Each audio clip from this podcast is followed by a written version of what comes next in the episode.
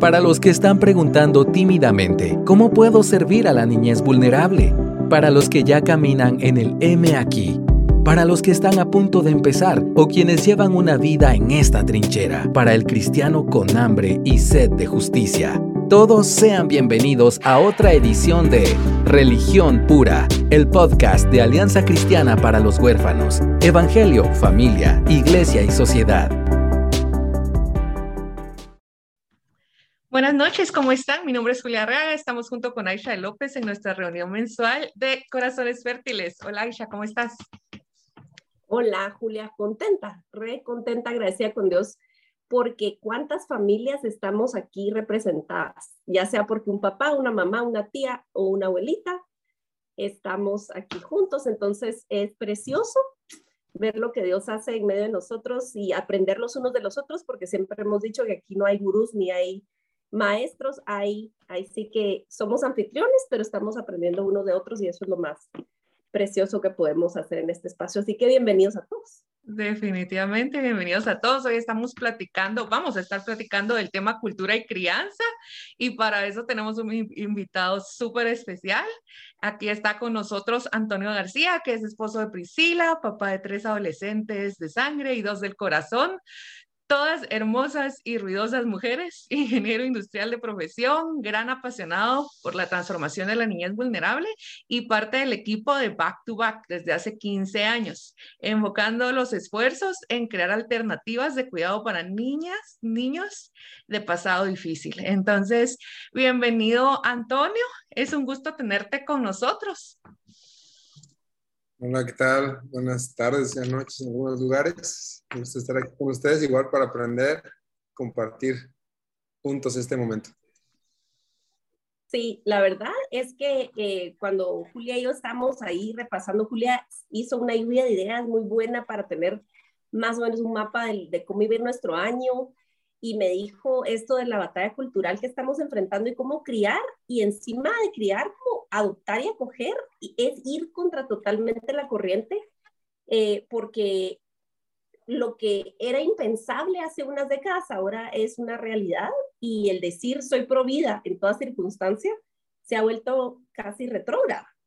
Entonces, eh, estamos enfrentando esta realidad y estamos criando en medio de esta realidad eh, y queremos ser un oasis para ustedes hoy. Queremos que el Señor bendiga este tiempo y pensamos eh, así como traigamos backup, ¿verdad? Traigamos backup y, y, y, dijimos en un principio, eh, bueno, queremos presentarles a un buen amigo. Toño ha sido compañero de batalla aún a la distancia. Él, cuando ustedes nos han oído hablar de nuestros amigos de Back to Back, pues ahí está una de las caras de Back to Back eh, ellos trabajan en Monterrey, pero yo no quiero quitarle el tiempo a Toño. Contarnos, Toño, como cuál ha sido más o menos tu trabajo en Back to Back, qué es lo que actualmente estás desarrollando y más que nada, cómo ves el panorama en general, ¿verdad? Eh, allá donde estás. Gracias, gracias. Eh, bueno, soy padre de familia y esposo principalmente. hijo de Dios, me lo tengo que recordar cada día, a veces no es tan fácil. Eh, luchando siempre con el aceptar simplemente la identidad y no, no tener que ganármela. Y por convicción estoy involucrado en, en, el tema de niñez vulnerable, en la organización y ministerio donde trabajamos. Estamos involucrados como familia y es el, eh, justo la, el cuidado, la atención, el crear programas, trabajar con el gobierno, todo en pro de la, de la niñez vulnerable, niños, niñas que ustedes saben las circunstancias en nuestros países de Latinoamérica tanto necesitan una familia y un cambio. Entonces, ese es el ambiente donde estamos, el, a lo que nos dedicamos. Y estoy en una de las ciudades más grandes de México eh, por tamaño. Eh, es una ciudad muy industrial, cerca hacia el norte de México. En distancia es una buena distancia, estamos a 200 kilómetros de la frontera, pero la influencia de, Estados Unidos hacia esta ciudad es muy fuerte y el tamaño de la ciudad, lo industrial que es, el comercio tan global que se, ha convertido, ha traído muchas, muchas influencias en la ciudad, en la forma de pensar. y esto no es único de aquí o de, un país en particular, ustedes donde están están viendo esa influencia tan fuerte. Entonces estamos viendo en general un, un, un fuerte golpe a la identidad de las personas, hablando en general.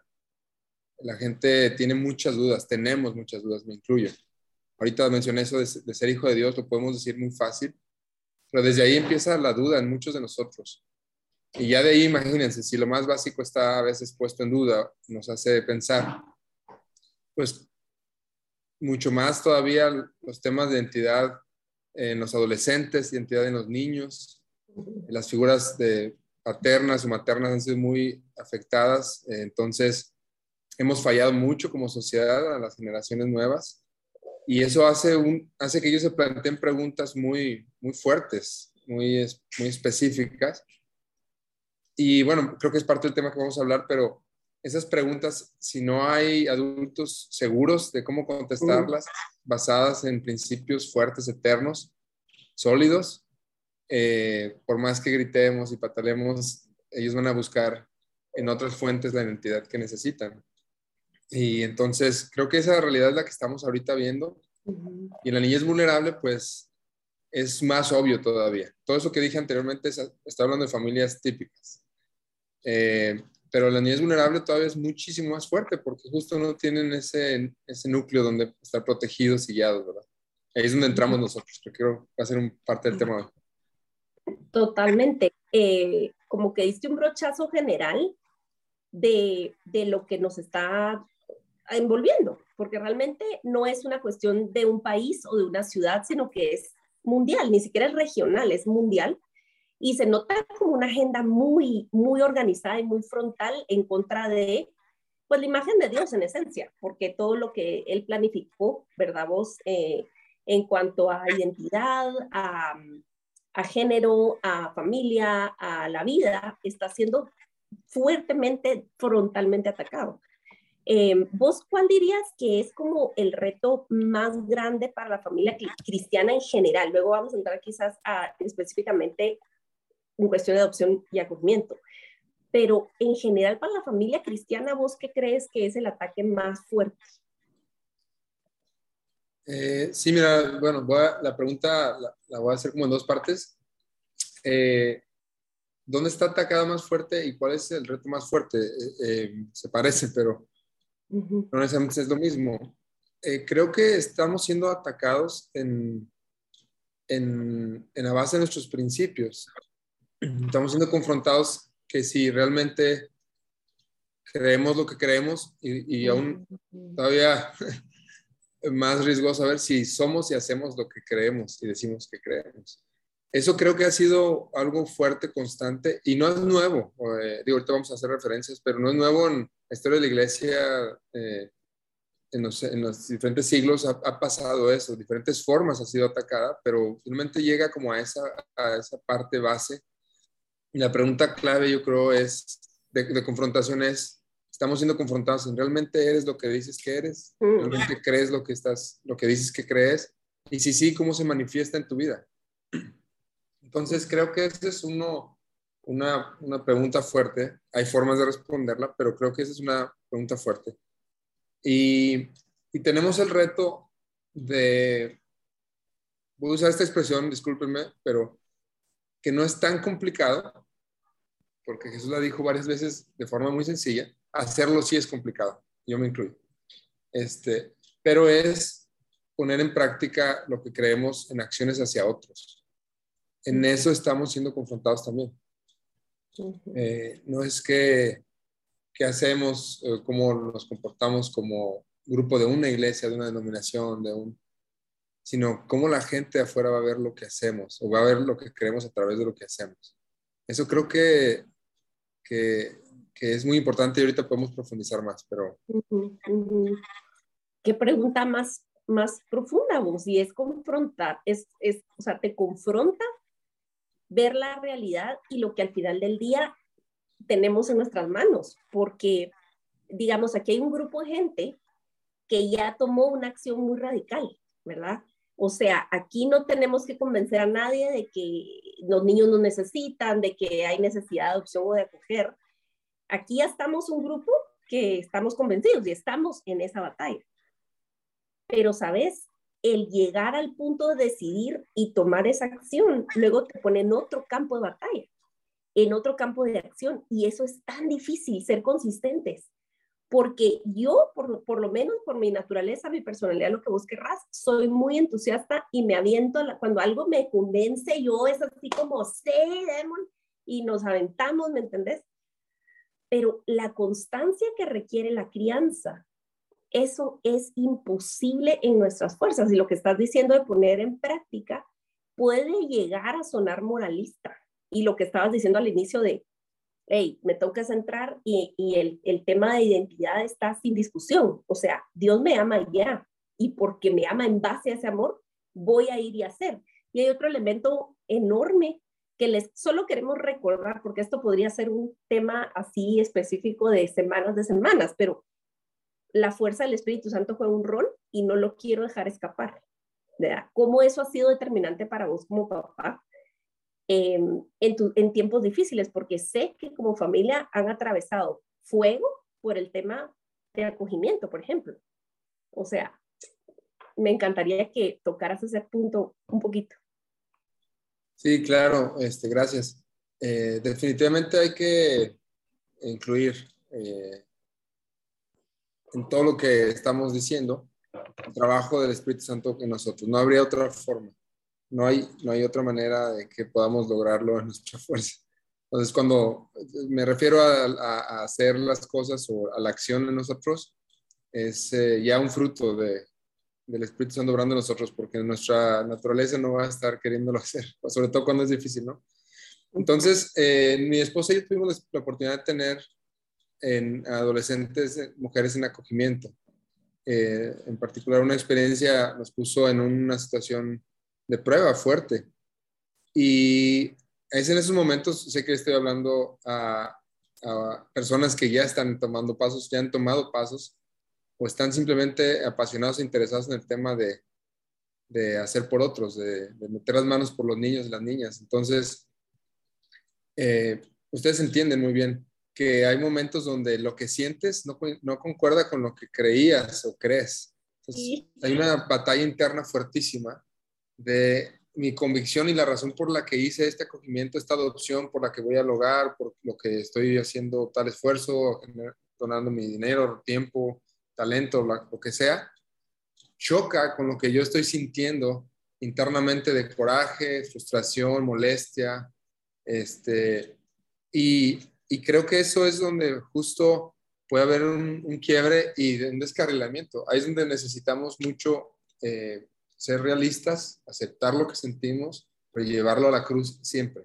Eh, que Dios tome control de eso y, y, y bueno, irnos a algo que quería, yo creo que se va a ir hilando con el tema, pero quería comenzar a compartir, que eh, hace poco vi un pensamiento que decía, no te, eh, no te asustes por si tus ideas cambian.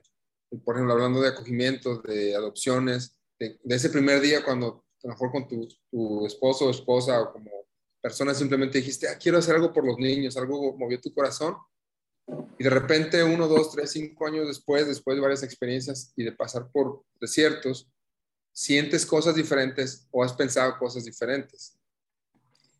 Y en, el pensamiento que leí decía, no te, no te preocupes, no te espantes cuando tus ideas cambian. Las ideas pueden cambiar como cambian las hojas de los árboles cada año. Lo importante es que tus principios estén tan fuertes y sólidos como lo están las raíces de un árbol. Las raíces de un árbol no se mueven. Eh, eso es lo que lo mantiene. Y bueno, eh, bíblicamente Jesús lo dijo varias veces, conéctense conmigo, permanezcan en mí, mm. conectados a la vida, etcétera, ¿no? Entonces, es muy importante que nuestra vida esté basada en los principios, aunque las hojas de repente se caigan o cambien o cambien de color porque las temporadas vienen, tu árbol va a estar sano porque sus raíces están plantadas en la verdad. Eso es algo que debemos aplicar para nosotros, pero también en el aprendizaje que hemos tenido es lo que podemos hacer hacia nuestros hijos al crearlos en una cultura como la que está actualmente. Ah, vamos, qué, qué, qué belleza y qué alentador, porque no se trata de nuestras fuerzas o nuestras habilidades y obviamente tenemos un grupo de apoyo porque sabemos que las destrezas van a ayudar. O sea, el, el grupo pasado hablamos acerca de emociones, ¿me entiendes? Y cómo eh, confrontar o eh, consolar, guiar, etcétera. Es necesario, pero al final del día sabemos que no se puede en nuestras fuerzas y hay una raíz a la cual nosotros podemos acudir, ¿verdad? Vos? Y, y pedirle al Señor que nos, que nos profundice en Él para lograr hacer eso. Eh, entonces, Toño, ¿vos qué dirías? ¿Cómo luce un hogar? ¿Cómo luce una familia que está rigiéndose por el principio de hacer discípulos? Porque al final del día, la gran comisión no es solamente para un grupito que el Señor escogió exclusivo, ¿verdad? Vos? Sino que todo el que ha decidido seguir al Señor, sea lo que seas, o sea, plomero, doctor, papá o abogado, lo que sea, o pastor o lo que sea, estamos llamados a ser discípulos. ¿Cómo luce un hogar? Y yo sé, miren, pues ahorita voy a decir algo, así para que ustedes, número uno, no nos ponen de ningún pedestal, y número dos, para que ustedes descansen. Lo que, lo que Tocho acaba de decir creo que les dio descanso a todos, es decir, vamos madurando el amor y vamos madurando el ministerio. Y vamos relajando algunas cosas y vamos viendo las cosas con menos ojo romántico. Y quiero decir que lo que, o sea, cualquier escenario que Toño nos pueda pintar de un hogar como luce un hogar cristiano, esa podría ser nuestra meta, nuestra Así como Proverbios 31 pinta una, una escena de una mujer virtuosa ideal y que muchos años, entre paréntesis, así en chiquito, les voy a decir, la odiaba yo secretamente porque decía yo, esta, esta no, esta, ¿quién puede hacer? Yo no voy a hacer eso jamás, o sea, ¿qué es eso? Entonces, no nos odien, vamos a pintar una escena que yo estoy segura que todos los que estamos aquí quisiéramos que nuestro hogar luzca así y que no es el estándar, no es que todos los días luzca así, pero Toño, pintemos una escena de cómo sería, cómo es un hogar que está esforzándose por criar discípulos. Gracias, Aisha. Creo que eso es importantísimo y lo voy a repetir en mis palabras. Eh, todos nosotros somos gente imperfecta tratando de hacer lo correcto y que dependemos altamente de Dios para poder lograr hacer lo que nos Él permite hacer. Ni, siquiera la perfección va a ser en su presencia el día que nos vayamos con Él. Entonces, tenemos que aceptar esa realidad y entre mejor la aceptemos y más rápido, más ligeros vamos a estar para poder hacer lo que sí debemos hacer. no, no, me estoy refiriendo a no esforzarnos, vamos a esforzarnos. La Biblia habla mucho, Jesús insiste en, en, en un esfuerzo sano de persistir y obedecer. Sin embargo, no depende de nosotros el resultado, depende de Él. Lo que nosotros vamos a hacer es las acciones hacia llevar a nuestros hijos a su corazón. Mi mamá me ha repetido muchas veces, eh, bueno, dos cosas importantes que, que vienen de mi mamá es, recuerda que que para Dios es más importante tu corazón que todo lo que puedas hacer por Él. En el ministerio tuvimos un, dos momentos, un particular donde hubo una crisis fuerte de romper relación con casas hogares y niños estaban en juego y que si los cambiaban de lugar y que si el gobierno, un montón de cosas. Y yo estaba estresadísimo y se me reflejó en mi cuerpo, tenía un montón de cosas. Mi mamá es una mujer muy noble, de un carácter muy, muy dócil, muy linda, pero ese día me apretó el brazo encajándome los dedos y me dijo, acuérdate que para Dios es más importante tu corazón en la visión eterna que lo que tú puedes hacer para Él. Es un recordatorio para nosotros porque a veces sentimos mucha frustración cuando las cosas que estamos haciendo por Dios, por el reino, por, la, por los niños no funcionan. En ese momento, acuérdate de cuidar mucho tu corazón y que tu corazón esté alineado con Dios antes que otra cosa, antes de todo lo que puedas hacer. Mm, Entonces, los errores van a ser parte de.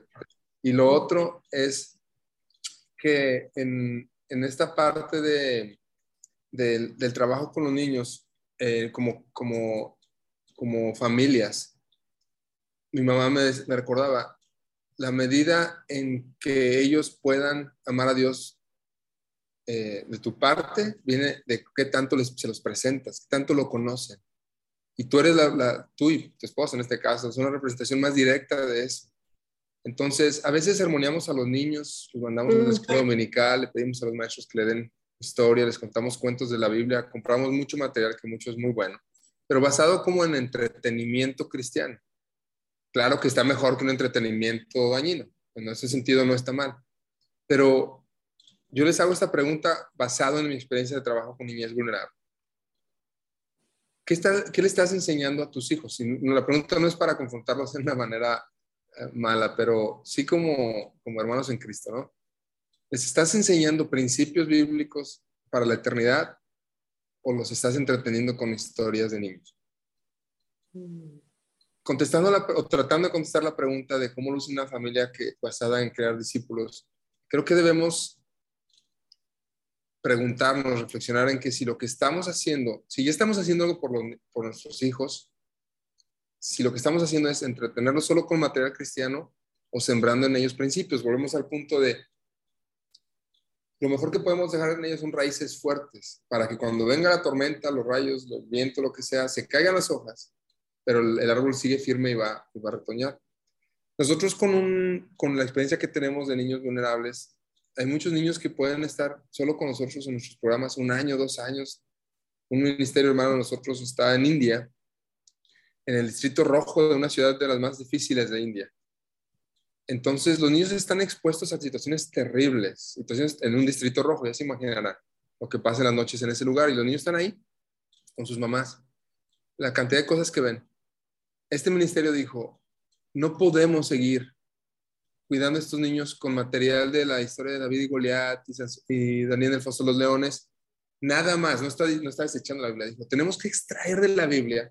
Y la pregunta clave es esta, las hago a ustedes como padres y madres y familias.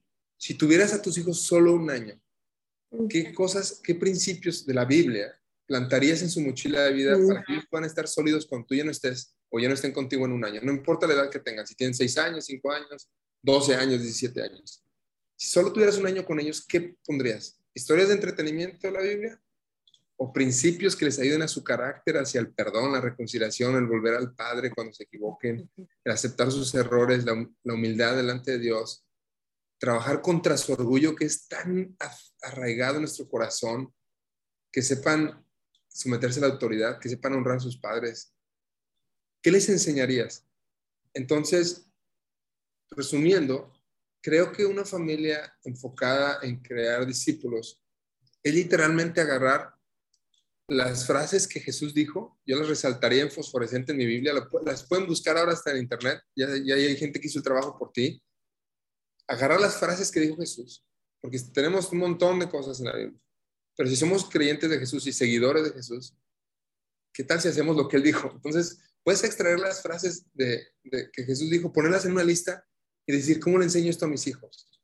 Ahora sí, cuando veas las frases, agarra todo el material que quieras y que puedas para poderles enseñar cómo se ve. Además, te va a retar mucho porque va a implicar que tú también lo hagas. Para que cuando yo le he gritado a Priscila, alzado mi voz, contestado mal, mis hijas tengan el permiso de, ya que se nos bajó la espuma, de, dice mi papá que se baja la, espuma del, refresco, ¿verdad? Ya se asentó, ya estamos en fritos mi hija me ha dicho, oye, pa, la forma que le hablaste a mamá es exactamente la que no me dejas hablarle a mi hermana. En esos momentos, ¿cómo vas a reaccionar? ¿Vas a callarlos con tu autoridad o vas a enseñarles que tú también puedes ser humilde, pedir perdón, aceptar que te equivocas? Y esas son las formas en que podemos dejarles raíces a los niños. Ahora sí, cuando venga la cultura con todos sus golpes, no nos va a derribar porque ellos han estado parados sobre la raíz que es bíblica, es de Jesús, pero también ejemplificada por nosotros. Y repito, para cerrar, te puedes equivocar, te vas a equivocar mil veces, van a, va a ser incongruente, lo he sido yo, pero vamos a regresar al Padre. Échale. El arte es regresar al Padre. Sí, mira, acabas de tocar, creo, uno de los puntos sutil, eh, parece algo como nada que ver, pero lo que acabas de ejemplificar es quizás uno de los puntos más contraculturales que podemos ejercitar en nuestra casa. Pedir perdón. O sea, eh, todo lo que nos rodea es tan agresivo, tan yo, tan egoísta, tan centrado en mí, que cuando un niño, miren, para crear discípulos, es mucho más importante la humildad personal y la disposición nosotros de ir contra nuestra propia corriente interna y desplegarlo en nuestra casa que siquiera que se aprendan versículos o capítulos de la Biblia, ¿verdad? Eso, como decís, o sea, es algo importantísimo y precioso, pero, pero no, o sea, al final de cuentas, cómo lo encarnas es importantísimo. Y, hay como puntos bien específicos que, yo quisiera tocar hoy, pero eh, creo que, estamos hablando de algo tan eh, fundamental que antes de poder hablar así como de que, ay, qué horror la cultura, o criticar la cultura, porque a veces la iglesia, Toño, nos vemos mal. O sea, digo, hay, ocasiones en las cuales es, es, es, debido, es propio ir a marchar, Vos ir, salir a la calle y tener pancartas y publicar en redes sociales cosas y opinión y lo que vos querrás. Solo si somos consistentes, porque creo que metemos la pata muy grueso cuando solo hablamos mal del sistema y de la cultura y de los qué horror esa gente que es de pañuelo verde y pro aborto, pero los tratamos despectivamente y burlándonos, entonces, híjole, ¿dónde está tu asunto pro vida? O sea, no, eso se demuestra en cómo yo amo al que se opone a mí, ¿verdad? Y todo eso tiene que ver con estos principios que estás hablando. Entonces, es súper contracultural encontrar a alguien que tenga opinión opuesta y te siga respetando y te siga tratando con, con, con cariño, ¿Me entendés? Algo que, que, yo les recomiendo mucho, examinen todo lo que tengan que ver con Tim Keller. El tipo es un maestro, él creo que es de los que más me ha enseñado a mí a eh, navegar la cultura y entablar conversación con alguien que es compuesta, completamente opuesto a mí, sin perder el testimonio, ¿verdad? Eh, pero en fin, eh, a veces como papás cristianos queremos guardar a los niños del mundo y, entiendo que hay ciertas ocasiones o hay ciertas edades en las cuales hacer eso un poco más, pero la realidad es que si nosotros estamos acogiendo o adoptando, muy posiblemente nuestros hijos ya saborearon el mundo de una manera horrible y ya traen heridas precisamente porque fueron expuestos a cuestiones que nosotros jamás hubiéramos deseado que estén expuestos.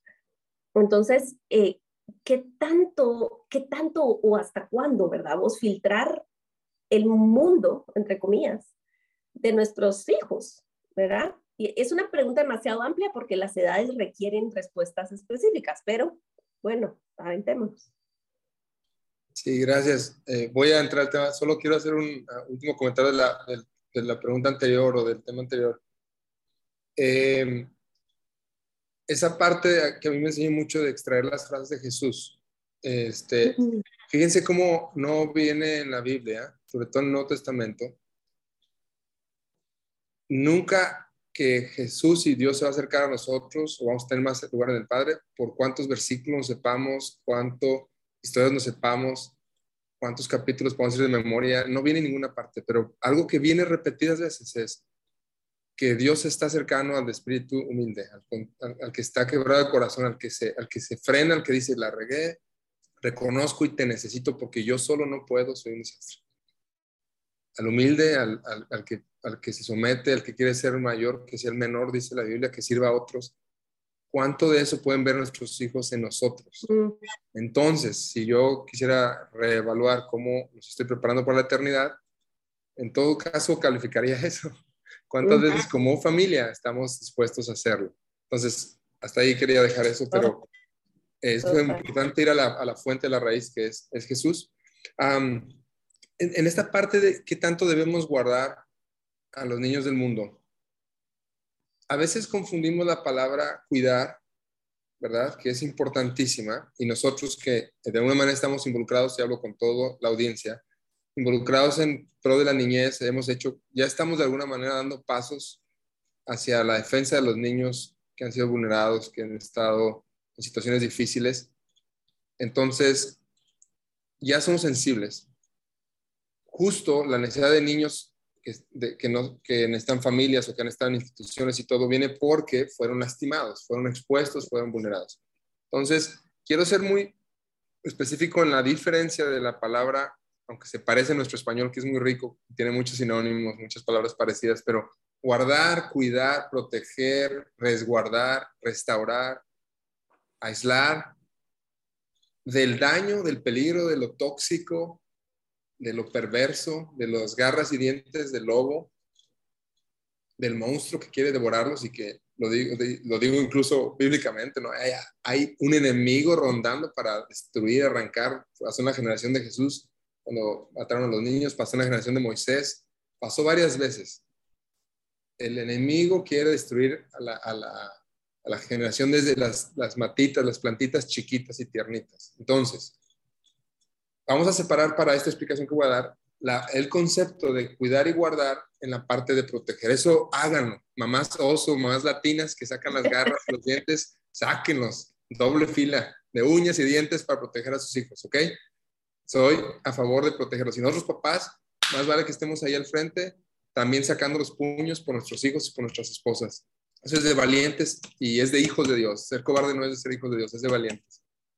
Entonces, poniendo eso a un lado, esa parte de cuidar así, la otra forma que hemos mal usado el guardar a nuestros hijos del mundo, guardarnos del mundo, realmente está más relacionada con aislarnos del mundo. Mm. Mantenernos en una burbuja aparte del mundo. Queremos meter en el búnker para que no nos manche el lodo, guácala, qué feo, qué feo huele, mira qué horribles. En muchos de nuestros casos es incongruente porque nosotros estábamos en ese lodo apenas hace un tiempo si no fuera por la sangre de Jesús y, su, su, agua viva que corre, estaríamos, eh, que nos enjuaga, estaríamos así. Y, todavía hay veces que a lo mejor nuestro corazón quiere regresar a revolcarse. ¿Cuántas veces? Entonces, nosotros como iglesia estamos diseñados para estar en medio del mugrero. Toño, ¿pero qué estás diciendo? ¿Cómo crees? Somos santos, apartados para Dios, santificados, brillantes, resplandecientes como el oro y la luz del sol. Ah, vamos a llegar a hacer eso, pero más vale que nos pongamos adentro del lobo y adentro de la cueva para que entonces más y miles y miles más puedan llegar a hacer eso en su presencia. almas resplandecientes por la presencia del Señor. Pero les voy a dar una ilustración y si me permites voy a, a poner algo en la pantalla y los que nos están escuchando solamente no pueden verla, lo voy a tratar de describir mientras lo pongo.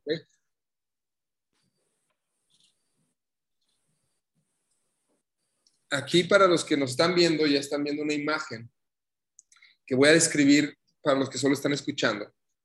Nosotros tenemos un llamado natural de la iglesia. Ustedes están viendo en la pantalla una fotografía que tomó una compañera nuestra que es parte del equipo, que tuvo la oportunidad de, hacer un viaje para recorrer donde estuvo eh, Pablo y las, donde nació las primeras iglesias. La iglesia de Sardis, que viene de hecho en Apocalipsis, es una de esas siete iglesias de las que le escribe carta eh, de parte de, de, Dios a las iglesias, llamándoles la atención en ese momento. Leanlo el capítulo en Apocalipsis. Es una de esas siete iglesias de Sardis, es una iglesia reconocida, en la Biblia y reconocida históricamente en el país que ahorita es Turquía. Y antes, en ese mismo tiempo, era un reino que se llamaba Lidia. Ahí en esas partes fueron los primeros eh, discípulos de Jesús a predicar el Evangelio y se crearon las primeras iglesias. Y las iglesias nada que ver con edificios con, como los nuestros, ni como de ninguna rama cristiana, ¿verdad? Ni, ni son con torres con campanario, ni son con proyectores, ni pantallas era un grupo de gente que se reunían en casas que después las tuvieron que hacer ya específicamente para las reuniones, a compartir la palabra, a compartir el alimento y a compartir vida, que eso es algo que nos cuesta tanto, porque es muy valioso, ya no tenemos tiempo, nos incomoda. Yo puedo compartir un ratito el domingo ahí, los saludo de lejos, me sonrío y vámonos, ¿verdad? Bueno, las primeras iglesias tenían esos tres elementos en común. Compartían la palabra, o sea, aprendían de lo que Jesús había dicho, y de, este Mesías que estaba revolviendo el mundo, compartían alimento y compartían vida. Pero la imagen que estamos viendo en la pantalla sí, está obviamente tomada con un celular, entonces está limitada a lo que podrías ver en vivo, pero tú ves al, lado derecho están las ruinas de lo que fue un templo griego. En ese templo, en un templo pagano, ven más el tamaño de las columnas, están inmensas y ya son ruinas. Estamos hablando de 30, 40 metros de alto un edificio gigante. Esas eran las columnas, imagínate el edificio. Y en ese lugar, en ese tiempo, en el primer siglo de la iglesia, ahí se eh, adoraba a, diferentes eh, deidades, entre ellos del vino, o sea, el vino, el licor, el lugar, y de la sexualidad, de la este, fertilidad. Una vez al año, en ese lugar, se celebraba tanto a, la deidad del, vino y a la deidad de la fertilidad, y se tenía una semana aproximadamente, así como en Latinoamérica Semana Santa, a lo mejor, la, su semana mayor era alrededor de esa festividad. Pues revuelve exceso de alcohol y exceso de promiscuidad, promiscuidad sexual. Imagínate el tipo de escenario que era ese lugar.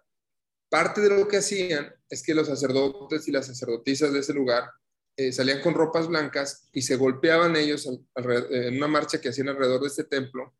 Esto lo pueden buscar en internet. Y se golpeaban tratando de agradar a Dios, como lo hacen en muchas culturas de dioses falsos, para ver cómo, qué tanto se lastimaban. Entre más se lastimaban, más agradaban a, esas deidades. Entonces, esas vestiduras blancas, como imagínate unas batas, túnicas blancas, la forma en que manifestaban que tanto se golpeaban era que tanto se, se llenaban de la sangre, de rojo, de, mancha de, lo que ellos estaban lastimados. Y el pueblo, o los que venían, los, peregrinos, tanto hombres como mujeres, se metían ya sea con los sacerdotes o con las sacerdotisas como parte de las celebraciones. Entonces, el, arqueólogo que les explica la historia, que no es creyente ni solo está explicándoles a ellos, les explica que ese edificio que ven a la izquierda o sea, justo al lado, en la parte lateral de ese templo pagano, ese, ese edificio como circular, es una de las iglesias más antiguas de los primeros cristianos en esa zona, ahorita es Turquía. Ellos no estaban a 50 kilómetros en el cerro este, cantando coritos para que, para que los paganos no los, no los vieran, no se embarraran con ellos. Ellos estaban a la puerta de esos templos para que cuando pasara esa, esa festividad, las mujeres y los hombres de ese, de ese lugar, los creyentes en Jesús, salían con aceite, con ungüentos, con sábanas, con lo equivalente a toallas y camillas de ese tiempo, atender a las mujeres y hombres que estaban lastimados de su cuerpo, pero aún más lastimados en su dignidad, en su honor, en su honra, dando, dándose a lo mejor asco ellos mismos de lo que había pasado la semana anterior. Eh, solo como entre paréntesis, por eso ven la referencia de las vestiduras blancas en, el capítulo de Apocalipsis, cuando dice, mantén tus vestiduras blancas, porque es la iglesia que estaba ahí, viendo lo que pasaba con los paganos, que, llenaban sus vestiduras de sangre. Entonces, el llamado y la naturaleza de la iglesia es esto, es estar justo en la puerta de donde pasan las cosas difíciles para que seamos la diferencia, seamos el hospital de los cuerpos las almas y las mentes que están siendo perturbadas por el enemigo, por las mentiras, por la idolatría, por el egocentrismo, mm. por los placeres, y como resultado son almas y personas quebradas, lastimadas, heridas. Eh, entonces, nosotros desde el principio, eh, está registrado que la iglesia, los primeros creyentes, antes de enfocarse en quién levanta las manos, no las manos, si tocan batería en tu iglesia, si es con luces, si es sin luces, la gente los conocía porque eran los que salían a atender a los, a los, que, a los que estaban eh, terriblemente en pecado. Y eso a mí me sacudió mucho porque pienso cuando guardamos a los niños, ahora voy a regresar a la pregunta, ¿cómo guardamos a nuestros hijos del mundo? Tenemos que cuidarlos, les decía al principio, tenemos que cuidarlos de que, de que el enemigo no entre por, por lo que están viendo en una aplicación, en internet, cuide esas cosas, en eso ponte celoso. ¿Cuántas horas pasan en la pantalla? ¿Les das teléfonos sin claves? ¿Les das teléfonos sin filtros? En eso yo sí te exhorto como hermano y como papá que a veces la riega mucho, para que cuidemos, cerremos las ventanas que podrían dañar la, mente y el corazón de nuestros hijos. Sin embargo, no podemos aislarlos de la, realidad que está pasando. Eh, tenemos, que, tenemos que prepararlos para cuando no estemos, y ellos se enfrenten con todos los temas de homosexualidad, de, la agenda de género, la promiscuidad sexual, eh, el aborto, ¿cómo van ellos a estar plantados en la verdad de Jesús? Eh, no me quiero extender, pero en Juan 17, eh, digo, tengo aquí para leer, pero voy a mencionárselos. Jesús está haciendo una oración preciosa. Jesús está haciendo una oración preciosísima. Él ya va, sabe que su hora se acerca y está orando para que al Padre por, por sus discípulos en ese momento, el grupo que lo seguía, pero está orando por ti, por mí, familia García, familia Medina, eh, tú y yo que estamos aquí escuchando esto. y estaba orando y entre eso, en el, en el versículo 15, dice lo siguiente, Padre, no te pido que los quites del mundo, sino que los protejas de Satanás. Ese es el concepto que les digo. No, los, no quiten a sus hijos del mundo. Vamos a protegerlos de Satanás. Y vamos a pedir a Dios que nos ayude a protegerlos. Dice, yo no soy de este mundo y tampoco ellos lo son. Esa es una realidad. Entonces quiero, quiero aterrizarlo en la palabra, ¿verdad? No somos de este mundo. Dice, pero les, sigue diciendo, tu mensaje es la verdad, le está diciendo a Dios, a papá, Padre. Haz que al escucharlo ellos se entreguen totalmente a ti. Eso hay que hacer con nuestros hijos, que escuchen su mensaje de manera que se entreguen totalmente a ti, nosotros también. Dice, los envío a dar tu mensaje a la gente de este mundo, así como tú me enviaste a mí. ¿A qué nos envió? A llevar su mensaje a la gente de este mundo. No nos llevó a que no nos contaminemos, nos llevó a que nos metamos a que lo escuchen. Dice, toda mi vida la he entregado, eh, te la he entregado a sí mismo que espero que hagan mis seguidores. O sea, tú y yo tenemos que entregar nuestra vida. Si no pido solo por ellos, sino también por los que creerán en mí cuando escuchen su mensaje. Allá en el 2022, ahí ya estaba orando por nosotros. Dice, te pido que se mantengan unidos entre ellos y así como tú y yo estamos unidos, también ellos se mantengan unidos a nosotros. Así la gente, fíjense muy bien, punto. Así la gente de este mundo creerá que tú me enviaste. Y está hablando del poder que va a dar eh, eh, a través del Espíritu Santo y, remata diciendo en el versículo 23, para eso deberán estar, deberán permanecer unidos a mí, o sea, a Jesús, y la unidad entre ellos será perfecta. De esta manera solamente el mundo entenderá que tú los enviaste y que los amas tanto como tú me amas a mí. Jesús nos está enviando al mundo, nos está mandando a estar permanecer en él y que entre nosotros estemos unidos. Eso es lo que debemos eh, eh, inyectar en nuestros hijos. Y lo van a ver en la forma en que nosotros lo hacemos con nuestros semejantes creyentes, para poder penetrar en las tinieblas y, que realmente hagan la diferencia en el mundo en cómo está ahorita. Amén, amén. Ay, Toño, qué belleza y qué ilustración más linda ese templo a la par del otro templo pagano y cómo estaban listos para atender las heridas. Esa es, esa es nuestra posición, queridos hermanos y hermanas. Al final de cuentas, si los, cómo nos oyen los niños expresarnos acerca del tío homosexual o de la, o de la chica embarazada, o sea, en la iglesia que, es, que fornicó, este, cómo es nuestra actitud alrededor de esa gente perdida. Eso marca la pauta en cómo nosotros vamos a criar discípulos contra cultura en medio de un mundo caído, ¿verdad?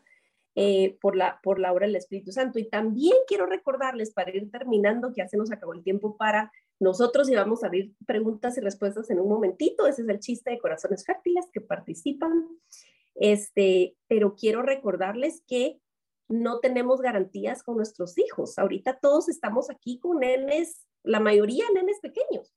Lo más es que llegamos adolescentes, ¿verdad? Julia, tenés ya experiencia con señoras ya casadas, ahorita ya Julia tiene un rol de abuelita ya, este, y nos puedes contar un poco más o nos has compartido algunos de los retos que implica ver a una chica y tú, Toño, también, porque tus chicas que tuviste por acogimiento ya son adultas. Y quiero nada más decirles que uno no hace todo eso para que haya garantías y el niño salga bien, entre comillas. No hay garantías y nuestros hijos van a pecar. Si nosotros tenemos un ambiente propicio y un oasis en nuestra casa donde no hay perfección, pero hay humildad, ¿saben qué va a pasar? Van a regresar.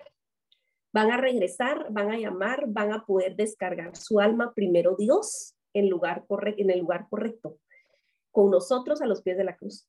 Y eso es contracultural, ¿verdad? Eh, yo, yo anhelo que los hijos de nosotros puedan en su mismo caminar ser oasis y ser gente que da la bienvenida, que ama, que cuida, que sana heridas y que eh, se distingue, que no se une al mal, pero ama en medio de la maldad y que son dos cosas diferentes. Entonces, Toño, de verdad, mil gracias por, por la conversación tan enriquecedora. Em, Julia, eh, yo me gustaría que cerraras este momento con tu comentario, que sé que estás ahí comentando en el chat, pero podemos cerrar este tiempo de grabación y luego vamos a pasar a las preguntas y respuestas que todos ustedes puedan tener y Toño se va a quedar un rato más. Entonces, gracias Toño por tu tiempo, lo valoramos muchísimo y le agradecemos a Dios por el ministerio de ustedes allá en Monterrey y todo lo que ha implicado para Latinoamérica, porque no, es, no se quedan ahí ustedes con los recursos, sino que lo comparten. Este, hay recursos de back to back y después podemos poner, Julia, tal vez el enlace y en el chat vamos a poner recursos gratuitos que ofrece back to back y ellos también están impartiendo el cuidador competente en trauma, ese curso que recomendamos a todo el mundo, lo están dando en línea desde un un sitio que es difícil de pronunciar, que se llama Trauma Free World. Tres palabras difíciles de decir en inglés, que mejor se las vamos a decir. ¿Me permite decir algo, Claro, claro. Este, les animo eh, a que leamos el, eh, el, capítulo de Juan 17 y cámbiale donde dice discípulos o seguidores, cambia la palabra hijos. Mm. Saber qué oración tan poderosa Jesús dejó ahí como ejemplo. Lean el capítulo 17 de Juan y cambien la palabra de seguidores o discípulos por la de hijos. Y creo que es una oración excelente de nuestro Maestro Jesús de cómo podemos orar por nuestros hijos y qué acciones deberíamos tomar. Maravilloso, se van con una tarea practiquísima, preciosa, enrazada en la esperanza. Recordemos que no estamos en una batalla que, se, que está en juego, es una batalla ganada, estamos caminando en las obras de justicia para las cuales fuimos predestinados y nuestro rey ya viene a arreglar todas las cosas para mientras que nos haya fieles, ¿verdad? Sí, muchísimas gracias, muchísimas gracias, Toño, en verdad. Eh, estoy toma y toma y toma notas porque hay tanto valor, tanta, tanto, tanto en lo que nos estás compartiendo y, y el, punto final creo que, y, y, escribí algo solo para que no se nos olvide eso, ¿verdad? Esa, esa gracia, lo que le enseñamos a nuestros hijos. Eh, en el tiempo que estén, lo que tú dijiste, yo, yo le escribí aparte a ella así como sí, cuando uno, especialmente cuando trabajamos con adolescentes, adultos, en cualquier momento, o sea, a veces no tenemos un año, a veces tenemos seis meses, pero el, el, el obrar, esa gracia que nosotros le extendemos a otros, la gracia que saben que van a recibir si en algún momento fallan, si en algún momento deciden irse o si en algún momento creen que hicieron algo demasiado grande como para que alguien los pueda recibir, esa gracia, ese amor que nosotros les damos a esos de, del templo que deberíamos de tener a la par, eh, va, va, a marcar mucho la diferencia. Muchísimas gracias eh, por tu tiempo con nosotros, gracias a todas las familias, gracias a quienes nos están escuchando. Siempre es un gusto. Eh, estar con ustedes. Nosotros tenemos nuestra reunión mensual de corazones fértiles. En redes sociales pueden preguntarnos tanto en eh, ACH, en cualquiera de, de, las redes sociales que nos encuentren, como directamente si, si siguen a, a Aisha o, o, a alguien de, del equipo de ACH. Y esperamos tenerles en una próxima oportunidad. Porque la religión pura y sin mancha delante de nuestro Dios y Padre es esta, visitar a los huérfanos y a las viudas en sus aflicciones y guardarse sin mancha del mundo. Muchas gracias por acompañarnos en otro episodio de Religión Pura. Síguenos en nuestras redes como Alianza Cristiana para los Huérfanos.